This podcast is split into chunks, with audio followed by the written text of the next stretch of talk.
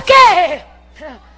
Porque a parteira não está preocupada em agradar, a parteira está preocupada em fazer o que é bom para a criança. Eu vou explicar no populacho porque eu não gosto de cara de brisa, de cara de que não é comigo, não estou entendendo. Diferença de parteira e de babá.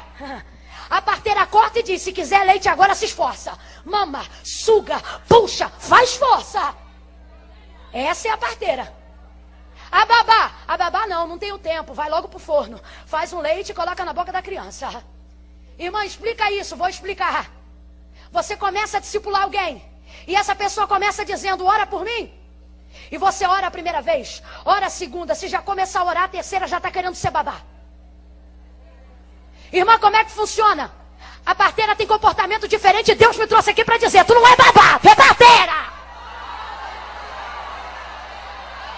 um ano discipulando, está cuidando, está orando, está jejuando e não se levanta. Aí você pensa, é porque ela não quer, é porque ela não quer ou porque você não está ensinando direito. Presta atenção aqui na babá. Ela vê você passando na rua para vir para o ciclo de oração. Quando dá hora ela está de camisola no portão e ela diz, fulana, quando chega lá, não esquece, bota meu nome no cestinho de oração. Aí você diz, bota sim, fulana, primeiro ano.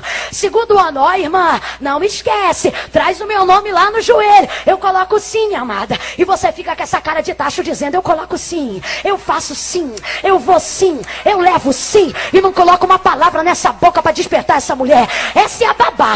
Agora olha a parteira depois de um tempo orando, depois de um tempo ministrando. Aí ela tá passando no portão. Aí tá indo para consagração de seis às sete da manhã. É trabalho de remanto, de deprava, subdecanto récia. Aí vai passando. Aí ela tá no portão de camisola. Aí diz pra ela, fulana, quando chegar lá, não esquece. Bota meu nome de oração. Eu boto sim, minha amada. Mas faz o seguinte: te dou 15 minutos. Vai tirar essa camisola que eu tô te esperando. Vambora comigo pro trabalho de oração. Se esforça. Quer se alimentar? Se esforça. Se esforça. Você vai participar do congresso? Ai, eu vou participar do congresso. Ai, eu não tenho dinheiro da camisa, não, então eu não vou participar, não. Faz o seguinte, então, irmã, eu vou pagar a camisa, eu podia até pagar, mas eu vou fazer o seguinte: nós vamos fazer uma cantina. Tu vai lá no mercado, compra meia dúzia, meia dúzia não, compra um quilo de farinha de trigo, traz pra cantina, bota o óleo pra esquentar, que eu te dou uma blusa pro congresso. Tem gente que já não gostou, porque tá acostumada a chupar na mamadeira.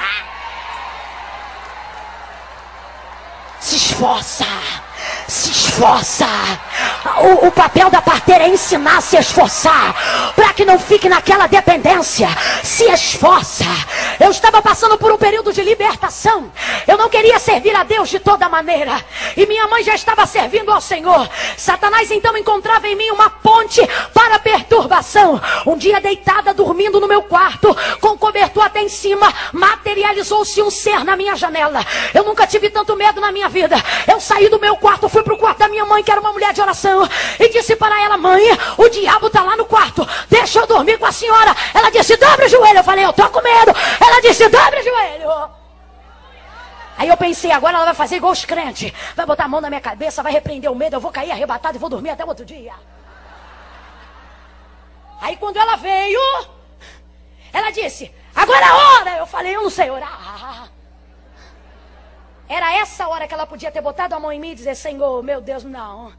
Ela olhou para mim e ela disse: Então você repete, em outras palavras, se esforça. Diga Deus. Aí eu dizia assim: Deus. E a minha mãe é muito efusiva e ela dizia: Grita, Camila! Deus! Aí eu falava: Mãe, eu tô com medo. Aí ela: Quanto mais medo tu sentir, mais alto tu fala. E crente é assim até hoje. O que ela estava querendo dizer para mim era se esforça, porque quando eu não estiver aqui, por onde ele vai vir? Mas o que o Senhor está dizendo para mim e para você, aqueles que confiam no Senhor são como montes de Sião, que não se abalam, mas permanecem para sempre, vindo ele contra ti, por sete caminhos fugirá da sua presença. Prepara, gente. Nós precisamos preparar pessoas para se esforçarem.